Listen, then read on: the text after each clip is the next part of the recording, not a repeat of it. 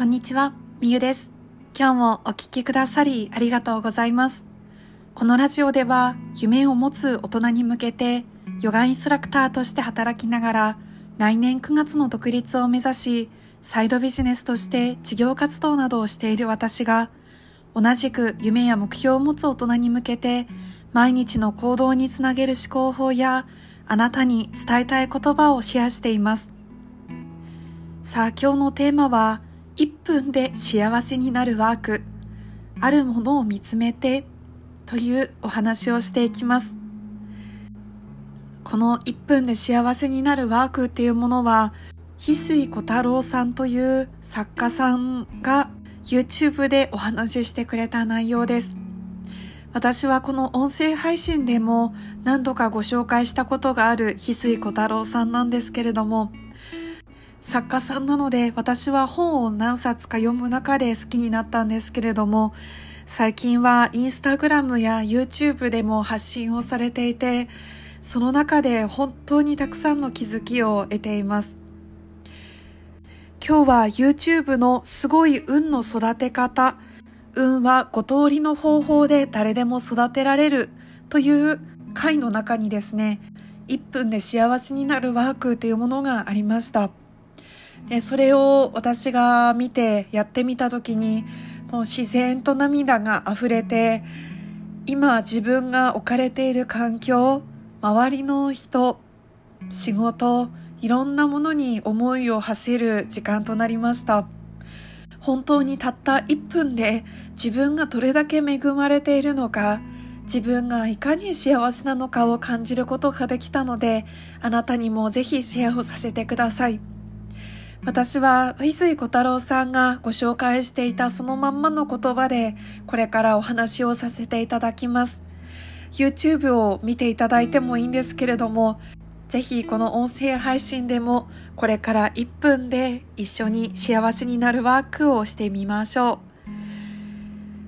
それではこれからする質問に対してしばらく思いを巡らせてみてください。質問です。もし失うことになったらとっても悲しくなってしまう人やことを一つ挙げてそれを失った状態を想像してみてください。もう一度言います。もし失うことになったらとっても悲しくなってしまう人やことを一つ挙げてそれを失った状態を想像してみてください。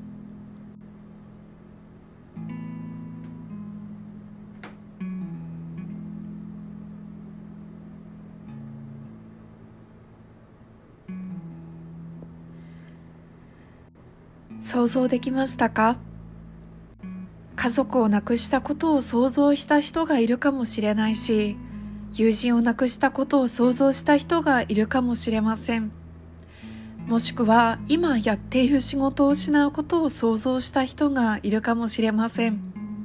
大切なものを失うことを想像すると大きな悲しみと痛みを感じます。同時に今目の前にいてくれることのありがたさ愛おしさを改めて感じられます。大切な人ほど身近にいるんです。大切なものを失う前に気づきたい。幸せはなるものではなく気づくものです。人間が不幸なのは自分が幸福であることを知らないからだ。ただそれだけの理由なのだ。ドストエフスキーの言葉です。何もいいことがないというのはない方を見ているから。ある方を見る習慣をつけたら今この場で満たされていくことができる。小さな習慣で誰だって幸せになれるんです。運を育てることができるんです。という1分間の幸せになれるワークでした。いかがでしたでしょうか？質問自体は失うことになったらとっても悲しくなってしまう人やことを一つ挙げてそれを失った状態を想像してみてください。というものなので想像することで悲しくなると思います。私はこのワークを日にちは違く2回やったんですけれども1回目は自然と家族が思い浮かんで、2回目はこの島で出会って、いつも私を支えてくれる、笑わせてくれる大切な友達を思い浮かべました。